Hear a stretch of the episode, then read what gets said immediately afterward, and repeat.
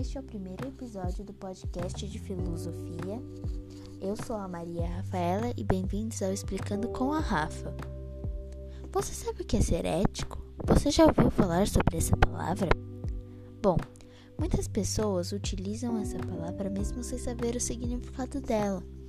A ética é a arte de viver bem com as pessoas é o conjunto de regras adotadas por um indivíduo para que a relação das pessoas seja agradável. A ética está presente na nossa vida todo o tempo, até mesmo no ônibus. Quando uma pessoa senta no assento de gestantes, idosos, portadores de deficiências ou obesas, em seguida entra uma idosa e não encontra nenhum lugar para se sentar pois aquela pessoa sentou onde seria o seu assento.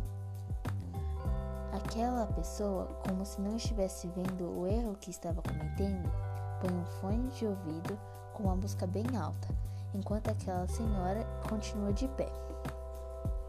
Imagine um mundo onde as pessoas fazem o que querem, na hora que querem e do jeito que querem. Como seria esse mundo? Você já pensou sobre isso?